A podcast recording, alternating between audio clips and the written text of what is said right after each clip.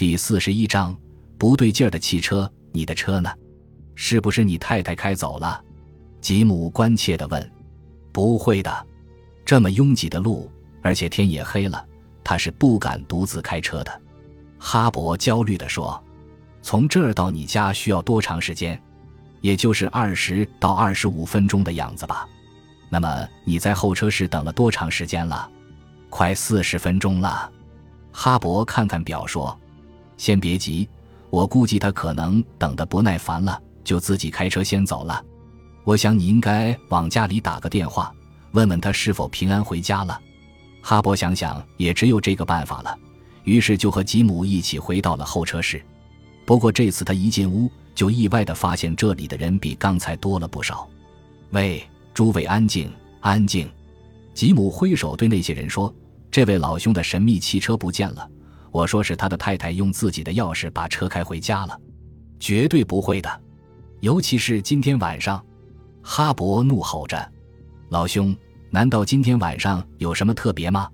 当然。”今天是我们的结婚纪念日，我们的庆祝活动还没结束呢。哦，原来是这样，这的确是有些特别。那你们今天都去哪儿了？都做了些什么呢？吉姆继续别有用心地问着。我们先是到一家餐馆吃饭，然后就还喝了酒吧，就是两杯威士忌。不过那点酒对我丝毫没有影响。哦，我明白了，通常你是不喝酒的。但是今晚情况不同，你总问我这些干什么？他们正你一句我一句的争论着。叮铃铃，突然柜台上的电话响了起来。年轻的出纳小姐拿起话筒听了一会儿，就将话筒递到哈勃的手中，说：“哈勃先生，电话是找你的。他说是你太太。”哦，哈勃接过话筒。这时屋子里所有人的眼睛都在注视着他。哈勃吗？是泰瑞的声音。我已经回到家里了，你也快回来吧，泰瑞，你怎么？什么也别说了，赶快打辆出租车回来，我不想再谈了。说完，泰瑞就挂断了电话。手握话筒的哈勃惊愕地站在那里，他不明白究竟发生了什么，难道自己打一开始就错了？难道是幻觉？他似乎有些怀疑自己是不是酒喝多了，以至于影响了自己的判断力。站在旁边的吉姆一直看着他。哈勃先生，你太太说了些什么？他关切地问。哦，没什么。他说他已经回家了，要我也回去。我说嘛，今天是你们结婚三十四周年纪念日，当然要好好庆祝一下，吃一顿大餐，喝几杯酒都是自然的。说着，他用眼睛瞟了瞟候车室里的人。你们说，这位老兄是不是喝了不止一杯吧？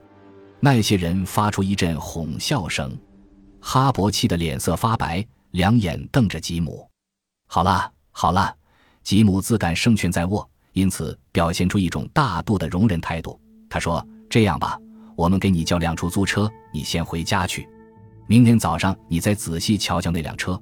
如果你确信是在我们这儿撞坏的，我们再商量。这样还算公平吧？”听了吉姆的话。哈勃仿佛突然明白了他必须做什么，于是他深深地吸了一口气，又整了整衣服，信心十足地准备做要做的事了。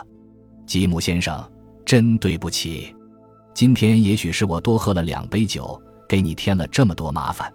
谢谢你的好意，我自己打车回家就行了。不过我还要重申的是，我太太开走的那辆车肯定不是我们的。说完，他朝吉姆做了一个牵强的微笑。转身就走出了候车室。这时，在停车场的入口处又停下一辆汽车，一对夫妇从车里走下来，但车门却开着，马达还在作响。他们正想招呼服务员将车送到停车间去，只见哈勃一个箭步上前，迅速钻进那辆车里，然后关上车门，猛踩油门，汽车一溜烟的向前驶去。他的这一举动惊呆了那对夫妇。看，他驾车跑了，快停车！快！候车室里有人见到了这一幕，大声喊叫着，还有的人追了出来。但是哈勃根本不理他们，继续驾车绝尘而去。这次他要使用一个计谋，也就是我们熟悉的调虎离山计。他先把车驶离人们的视线，然后又驾车兜个圈子回来，趁人不备，从停车场的侧门进去，顺着斜斜的车道进入了二楼的停车间。尽管他这时心里也很紧张，但他下定决心要把事情弄个水落石出。这时，他发现前面有一个标着箭头的方向指示牌，是停下来还是开过去？对，就照着非左即右的原则办。他无暇顾及其他，决定朝左拐。结果车刚一向左拐过去，他就发现拐错了。只见一辆汽车正迎面向他驶过来，他几乎无处躲闪。为了避免车毁人亡，他用力猛踩刹车，然后顺势从车上跳了下来。惊恐之余，他在停车间里四处张望着，希望能有什么发现。突然，他看到自己的车正停在距他大约三十米的一个角落里，车的前盖已经撞扁了，挡风玻璃也是支离破碎。好端端的一辆车，不知怎么搞成了这样一个惨状！天哪，怎么还有泰瑞？哈勃几乎不相信自己的眼睛，他看到两个穿西装的男人正挟持着泰瑞离开一部电话机。放开他！哈勃大声叫喊着。那两个男人听到声音，转过头来，他看见泰瑞的前额有淤痕，嘴巴被胶带封着，不停的在扭动着身体。你们这些混蛋！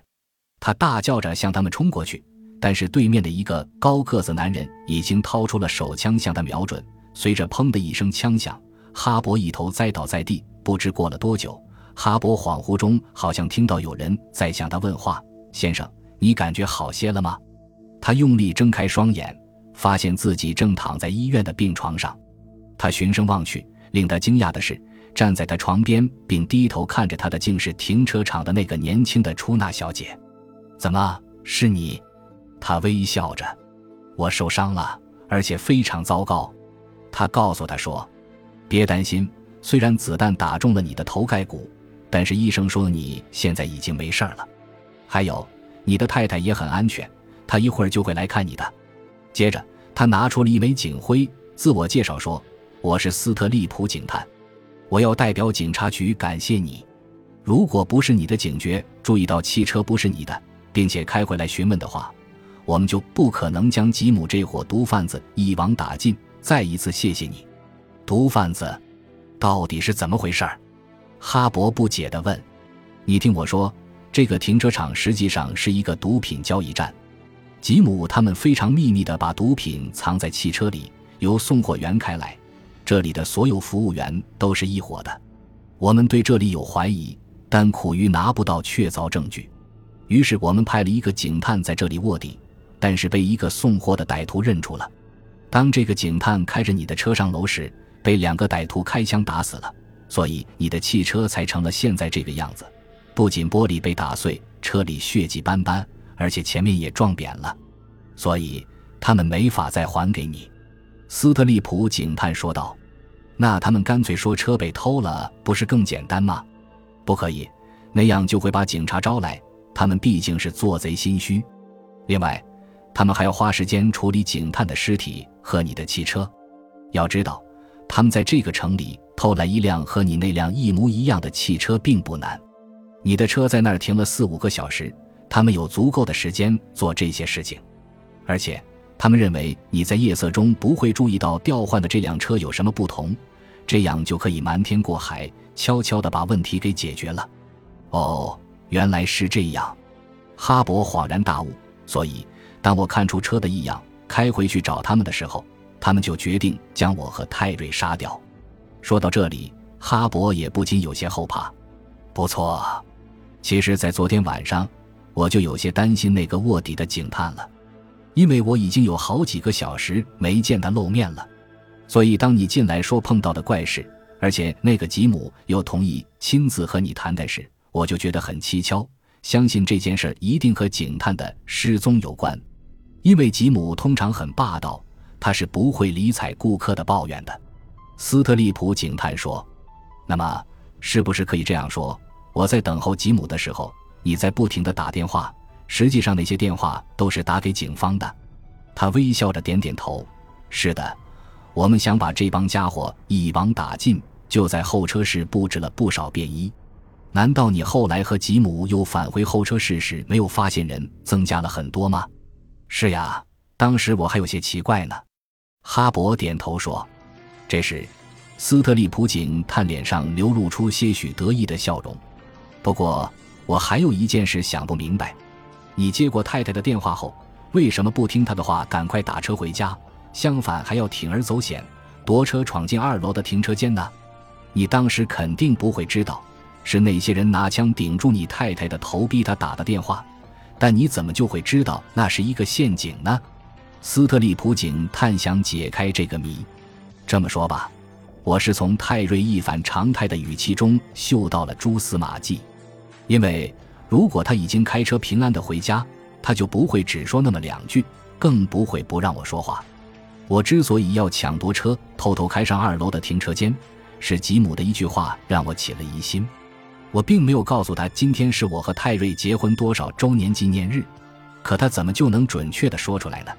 肯定是从泰瑞那里知道的，所以我断定泰瑞就在他们手上，或者说吉姆就是操纵者。无论停车场有什么事儿，都和他有关，包括我的汽车被调包。哈勃慢条斯理的说道。